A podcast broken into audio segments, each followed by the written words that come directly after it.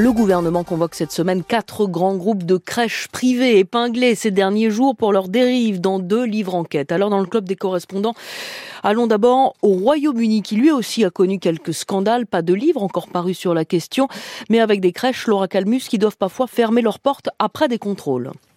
Oui, et notamment un drame qui a fait beaucoup de bruit. Un bébé de un an est décédé l'an dernier dans une crèche à Dudley, dans le centre de l'Angleterre. L'enquête est toujours en cours et donc les circonstances exactes du décès n'ont pas encore été déterminées, mais trois membres du personnel ont été arrêtés pour homicide involontaire par négligence. Et selon la presse locale, certains enfants se faisaient régulièrement frapper et n'étaient pas surveillés pendant les heures de sieste. En mars dernier, dans le village de Glenfield, situé également au centre de l'Angleterre, une crèche a dû fermer ses portes pour plusieurs raisons. Les inspecteurs ont trouvé des clous apparents sur les murs, des prises électriques dévissées, des règles d'hygiène non respectées, avec des enfants qui restaient plusieurs heures avec des couches sales ou d'autres qui mettaient des petits objets dans la bouche sans que personne ne s'en rende compte. Des parents ont également raconté que si les enfants avaient un bleu ou une marque rouge sur la tête, le personnel était incapable d'expliquer ce qu'il s'était passé. Des crèches qui sont en très grande majorité euh, privée parce que le gouvernement britannique ne finance pas de mode de garde régulier pour les moins de 3 ans.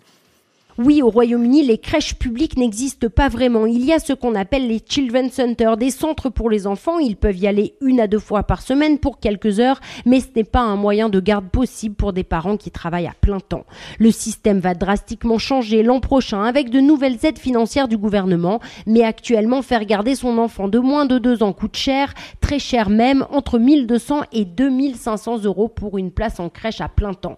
Même si privées, ces crèches sont tout de même soumises à des contrôles géré par le ministère de l'Éducation. Et sur les 65 000 structures, crèches ou assistantes maternelles disponibles dans le pays, l'an dernier, 290 d'entre elles ont dû fermer leurs portes en raison de mauvais traitements infligés à un ou plusieurs enfants. Et quittons le Royaume-Uni. Merci Laura Calmus pour rejoindre Karine Nishimura.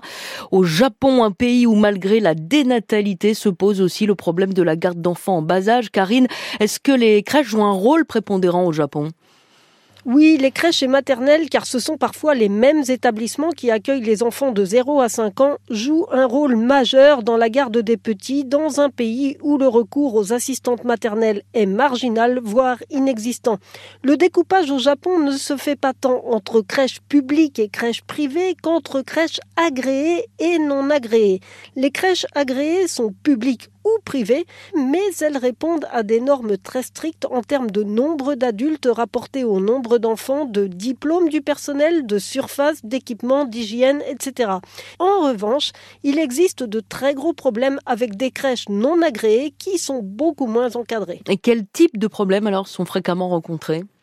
Oh, eh bien, toute la panoplie de problèmes imaginables y passe. Hein. L'emploi de personnel non qualifié dans un contexte de pénurie de main-d'œuvre, de la nourriture inadaptée, bon marché, des enfants livrés à eux-mêmes. J'ai même récemment rencontré une maman d'une fillette décédée d'un coup de chaleur dans une crèche après avoir été empaquetée dans des serviettes élégotées durant la sieste.